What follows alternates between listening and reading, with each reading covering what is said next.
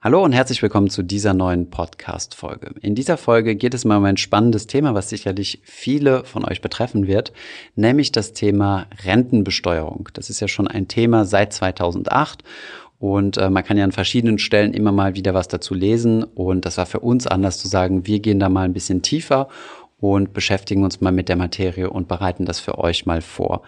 In dieser Folge bin ich nicht alleine, sondern mit Mona. Die hat sich ja den Rechercheaufwand äh, angetan und sie wird uns das heute dann ähm, hoffentlich verständlich vorstellen. Viel Spaß bei dieser Folge.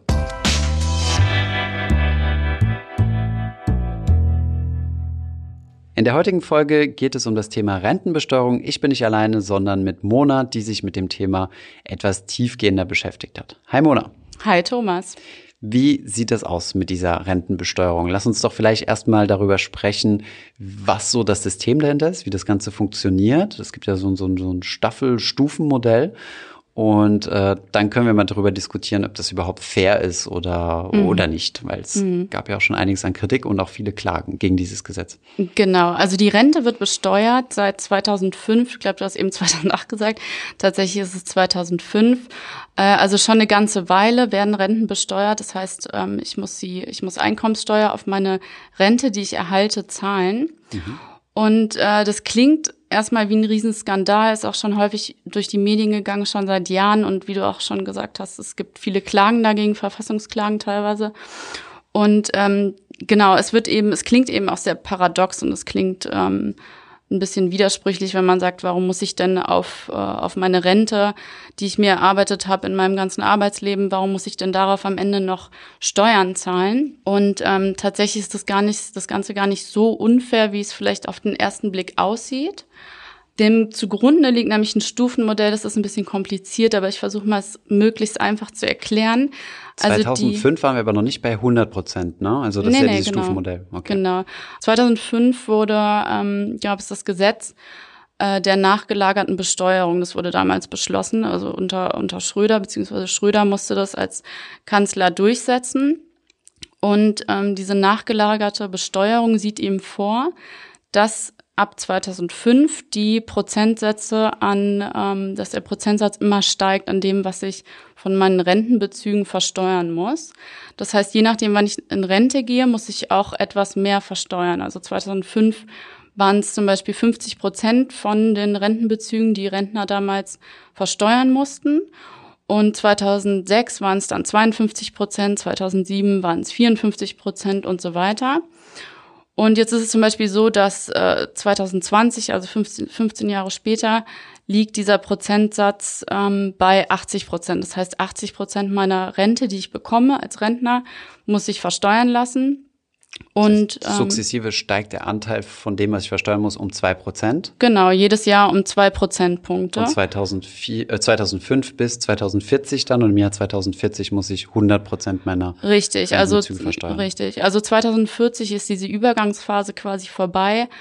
Und 2040 wird man dann da angelangt sein, wie es, wie man es eigentlich haben möchte oder wie der Gesetzgeber es gerne hätte, dass eben ähm, die Rente zu 100 Prozent versteuert wird von den von den Renten oder dass, dass die Rentner sie zu 100 Prozent versteuern lassen müssen. Kurze Zwischenfrage, sorry.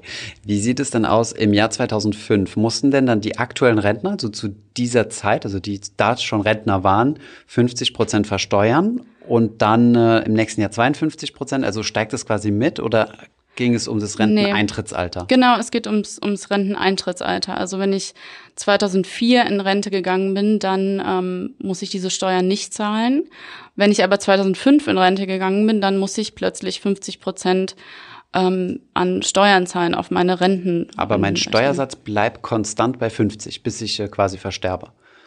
Und wenn ich jetzt 2020 in Rente gehe, äh, muss ich 80 Prozent Steuern zahlen, bis ich sterbe, oder ist das dann oder steigt dieser Prozentsatz mit?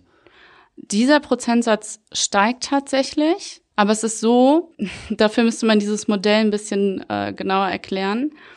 Denn ähm, das klingt ja jetzt ziemlich unfair. Also jemand, der 2003 oder 2004 in Rente gegangen ist, muss, muss keine Nichts Steuern bezahlen. zahlen und danach schon. Und wer in wer 2025 in Rente geht muss äh, irgendwie 85 Prozent Steuern zahlen. Es gibt nämlich ähm, im, im Gegenzug äh, hat, der, hat der Gesetzgeber Steuererleichterungen für Rentner auf den Weg gebracht. Das heißt, ähm, auch 2005 ist, ist es gestartet, dass du einen bestimmten Prozentsatz von ähm, dem, was du an Beiträgen zur Rente zahlst, also wenn du noch im Berufsleben stehst und, und Rentenbeiträge zahlst, dann kannst du einen bestimmten Prozentsatz davon von der Steuer absetzen. Das mhm. heißt, du sparst Geld. Und genauso wie der ähm, Besteuerungsanteil steigt eben auch dieser Anteil an absetzbaren ähm, Beiträgen mhm. von Jahr zu Jahr. Kommt und das irgendwie in die Vorsorgeaufwendung rein, oder? Oder wie, wie, wie heißt dieser Begriff? Weißt du das zufällig? Welchen Begriff meinst du genau? Diese, diesen Teil, den du quasi von der Steuer absetzen kannst, also das, was du quasi für die Rentenversicherung auf die, auf die Seite legst. Man kann es als Freibetrag bezeichnen, hm. aber es äh, gibt eben noch einen anderen Freibetrag. Also es gibt noch den grundsätzlichen Freibetrag. Genau, also jeder, jeder Bürger hat ja irgendwas um die 8.000, 9.000 Euro. Ja, also 9.400 sind es, glaube ich, inzwischen, die, die du, du, sowieso jährlich, absetzen kannst. Das kommt noch hinzu. Die du jährlich steuerfrei verdienen kannst, so rum.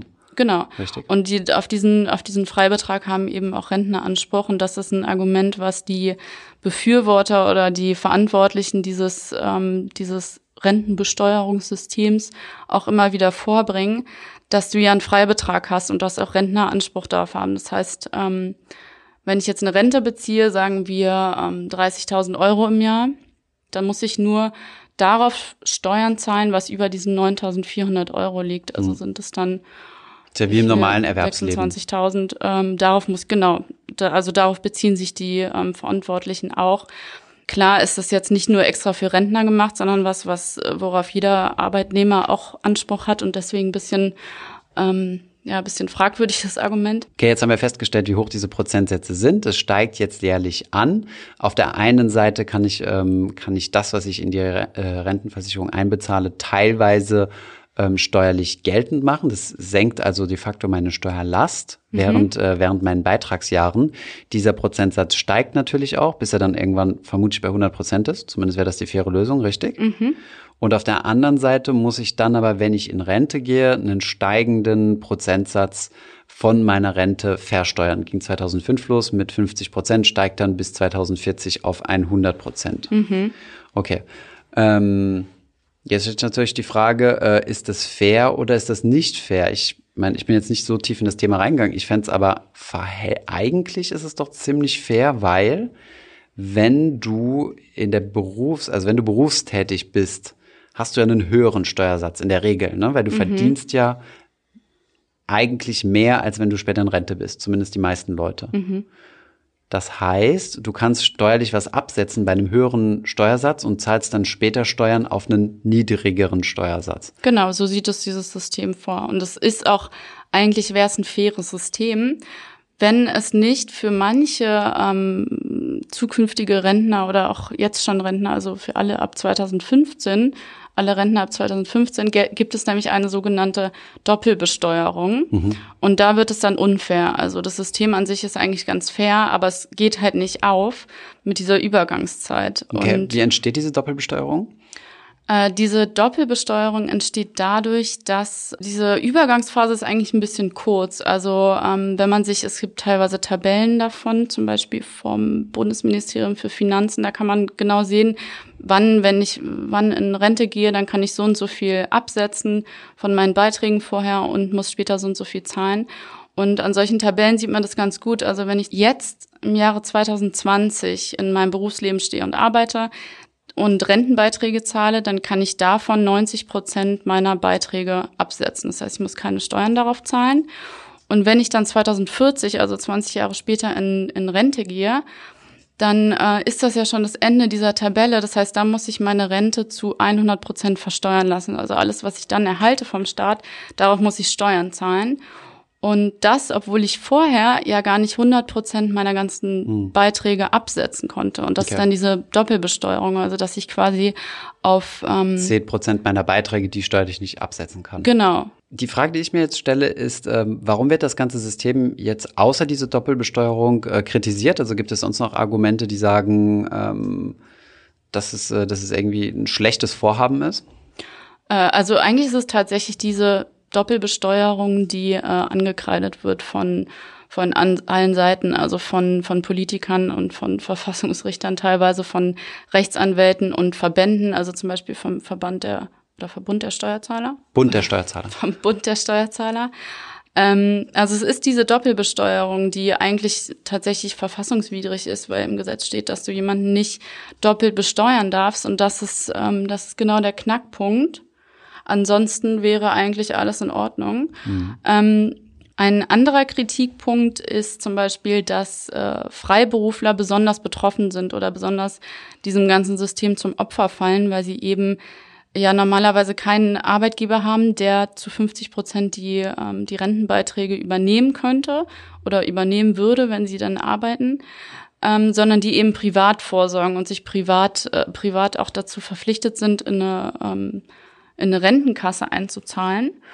Genau, und diese Freiberufler oder Selbstständigen müssen eben auch äh, im Jahre 2040 dann 100 Prozent von ihren ähm, Beiträgen versteuern lassen, obwohl sie vorher überhaupt nicht die Möglichkeit hatten, Beiträge abzusetzen. Also die haben auch keine 50 Prozent, auch keine 60 Prozent, die können ihre Beiträge nicht von der Steuer absetzen. Überhaupt nicht? Also, nee, okay. überhaupt nicht. Okay, sehr interessant. Mhm. Und da sind zwei, ähm, zwei Selbstständige oder zwei Freiberufler, glaube ich, vor Gericht gezogen und ähm, haben geklagt. Ich glaube, das wird auch vom Bund der Steuerzahler unterstützt, dieses ganze Verfahren. Aber bis es da eine Entscheidung gibt, ähm, ist noch nicht klar. Also irgendwann war mal die Rede vom Jahreswechsel, dass auch diese Musterklagen mal ähm, geklärt werden oder dass es darauf eine, dafür eine Entscheidung gibt. Aber ähm, das ist jetzt gerade nicht absehbar. Ich glaube auch Corona-technisch oder ist es ein bisschen ja, die okay. Ereignisse haben es ein bisschen weggespült. Ich hoffe, wir konnten da mal so einen kleinen Überblick über das Thema geben. Vielleicht hier an der Stelle nochmal ein Disclaimer, den wir vielleicht hätten am Anfang machen sollen, dass wir keine Steuerberater sind. ja, das ist vielleicht mal ganz wichtig noch zu erklären. Jetzt, wo wir wissen, was so die Problematik ist, nämlich diese Doppelbesteuerung, wie, ähm, ja, gibt es denn irgendwelche Alternativen dazu? Also entweder erstmal alternative Vorschläge aus der Politik vielleicht, was, was sich da in Zukunft vielleicht noch ändern könnte? Mhm. Also alle Vorschläge oder Alternativen, die jetzt so von der Politik in den letzten Jahren hervorgebracht wurden, laufen eigentlich darauf hinaus, dass man diese Übergangsphase verlängert.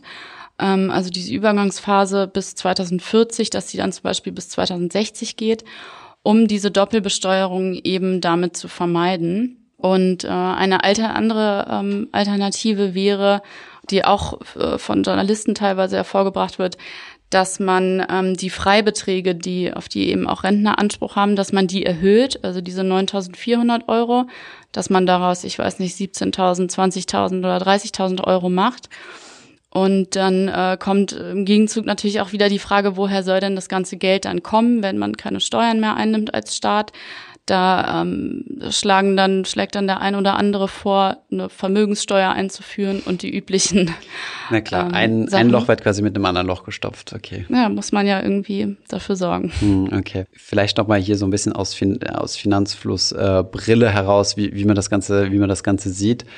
Ähm, ich denke, was, am, was halt einfach sinnvoll ist, ja, ich meine, wir sind jetzt auch ähm, im näheren Kontakt, äh, kann ich jetzt noch nicht so, so viel zu sagen, aber mit, äh, bezüglich äh, einer Dokumentation zu diesem Thema Altersarmut. Und ähm, ja, was ich da auch so ein bisschen in der Recherche rausgefunden habe, ist, ja, dass gerade junge Leute mit einem ziemlich geringen Anteil ähm, rechnen können, der noch später aus der gesetzlichen Rentenversicherung kommt. Von daher ist, denke ich mal, so der beste Schutz gegen diese ganzen äh, Rentensenkungen. Ich meine, die steuerliche Sache ist ja nur eine, aber dann wird ja auch noch der Beitragssatz eventuell steigen. Du, wir werden eventuell mhm. länger arbeiten müssen.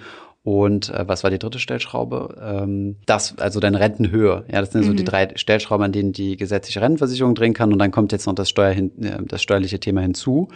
Und ich denke, wie man sich am besten dagegen schützen kann, ist natürlich, indem man sich eine private Altersvorsorge aufbaut. Ne? Und da hat der Staat ja natürlich auch verschiedene Anreize geschafft, die mal besser, mal weniger gut sind.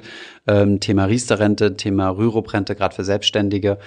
Ähm, Rürup-Rente kann man ja steuerlich absetzen, also die Beiträge dazu, mhm. in genau derselben Staffelung, wie übrigens ähm, auch hier die Rente später besteuert werden soll. Also ich glaube im Jahr 2020 jetzt mit 30 Prozent äh, oder 70 Prozent der Beiträge sind steuerlich absetzbar oder sowas in der Richtung. Mhm. Und betriebliche Altersvorsorge gibt's noch und natürlich dann halt das komplett private, ja, wo du dann nur auf die Kapitalertragssteuer äh, beschränkt bist. Ja. Mhm. Das heißt, wenn du zum Beispiel ein großes Aktien- oder ETF-Depot hast, wo du ähm, mit Kursgewinnen Geld verdient hast oder durch Dividendenzahlungen äh, regelmäßige Cashflows kreierst, dann zahlst du ja zumindest unter aktueller Gesetzgebung die Kapitalertragssteuer, die ja bei 25 Prozent liegt. Und wenn dein persönlicher Steuersatz darunter ist, dann kannst du, ähm, dann kannst du deinen persönlichen Steuersatz hierfür ansetzen. Wenn dein persönlicher Steuersatz aber darüber liegt, also dein persönlicher Einkommenssteuersatz, dann äh, bist du trotzdem nur auf diese 25 Prozent Kapitalertragssteuer plus Soli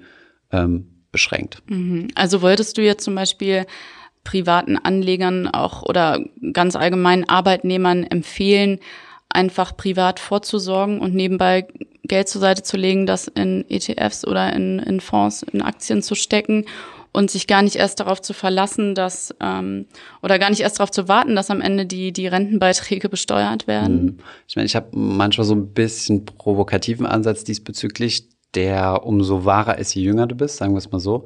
Ich würde persönlich als junger Mensch, sagen wir mal so, ähm, bis, äh, keine Ahnung, so ah, 35 oder 40 oder so, ja, würde ich fast mal davon ausgehen, dass du einfach gar keine gesetzliche Rente erwarten also erwarten solltest. Mhm. Das ist so das Worst-Case-Szenario. Ja, das nimmt dir so ein bisschen die Angst raus. Du versetzt dich jetzt echt mal so in das Worst-Case-Szenario und gehst mal davon aus, dass du gar nichts kriegst mhm. und dir komplett alles selbst aufbauen musst. Ist natürlich ähm, für viele Leute utopisch, ja, weil ähm, ist schon klar, dass das ganze Land nicht nur von Hochverdienern äh, irgendwie besiedelt ist. Aber der, der sich erlauben kann und sich das bewusst macht und sagt, okay, ich muss wirklich viel auf die Seite legen, um möglichst unabhängig zu sein. Und was dann noch zusätzlich aus der deutschen äh, Rentenversicherung rauskommt, ist, äh, ist Bonus. Mhm. sind reizende Aussichten. ja, ich meine, wenn, wenn man vor irgendwas Angst hat, sollte man sich einfach so das Best-Case-Szenario und das Worst-Case-Szenario ausmalen und dann und dann irgendwo in der Mitte wird vermutlich die Wahrheit liegen, aber gar vorbereiten nicht, ja. kann man sich ja mal auf das Worst Case. Also gar nicht erst freuen, damit man am Ende nicht enttäuscht wird. ja, das wird jetzt vielleicht ein bisschen zu philosophisch. Nee, ist doch gut. Okay, nochmal zum Schluss eine Zusammenfassung oder der Versuch einer Zusammenfassung ist nochmal ein bisschen ähm, kompakter zu sagen. Also die Rente wird besteuert seit 2005 und 2040 wird es so sein, dass äh, jeder, der in Rente geht, zu 100 Prozent seine Renten, ähm, Rentenbezüge versteuern lassen muss. Das heißt, auf die komplette Rente muss ich Steuern zahlen. Dieser Beitrag steigt kontinuierlich seit 2005. 2040 ist er eben bei 100 Prozent angelangt. Und gleichzeitig im Gegenzug wächst aber auch der Anteil an ähm, Beiträgen, die ich von der Steuer absetzen kann in meinem Arbeitsleben schon, also wo ich Geld sparen kann. Dieses Überbrückungssystem oder ähm, ja nachgelagerte Besteuerung heißt das im Fachjargon, ähm, die soll ausgleichend sein, also quasi ähm, das Ganze wieder auffangen, diese Verluste, die ich am Ende habe durch die Steuer und sollte eigentlich funktionieren, nur kommt es eben äh, für einige Rentner oder zukünftige Rentner zu einer Doppelbesteuerung. Das heißt, sie müssen Steuern zahlen später auf Rentenbezüge, die sie bekommen, auf die sie vorher, beziehungsweise die sie vorher ähm, nicht komplett von der Steuer absetzen konnten, weil sie eben irgendwie 2010 nur 80 Prozent von äh, ihren Beiträgen absetzen konnten. Und das heißt eben doppelte Besteuerung. Dieses ähm, System ist verfassungswidrig, also es steht im Gesetz, dass das nicht sein darf, diese doppelte Besteuerung. Das ist noch zu klären. Das muss das Verfassungsgericht klären. Nee, es ist tatsächlich verfassungswidrig. Also ähm, es ist nicht erlaubt. Nur die Klagen, dass es verfassungswidrig ist, die, die laufen ein und die müssen geklärt werden. Also und genau darüber wird eine Entscheidung gefällt werden, vielleicht nächstes Jahr, vielleicht Anfang nächstes Jahres, vielleicht auch noch dieses Jahr. Und dann werden wir sehen, ob es tatsächlich zu einer Reform des ganzen System, Systems kommt, ob vielleicht diese Übergangsphase verlängert wird oder vielleicht tatsächlich äh, der Freibetrag steigt oder es tatsächlich eine Vermögenssteuer gibt, äh, mit der das Ganze dann aufgefangen oder kompensiert werden soll.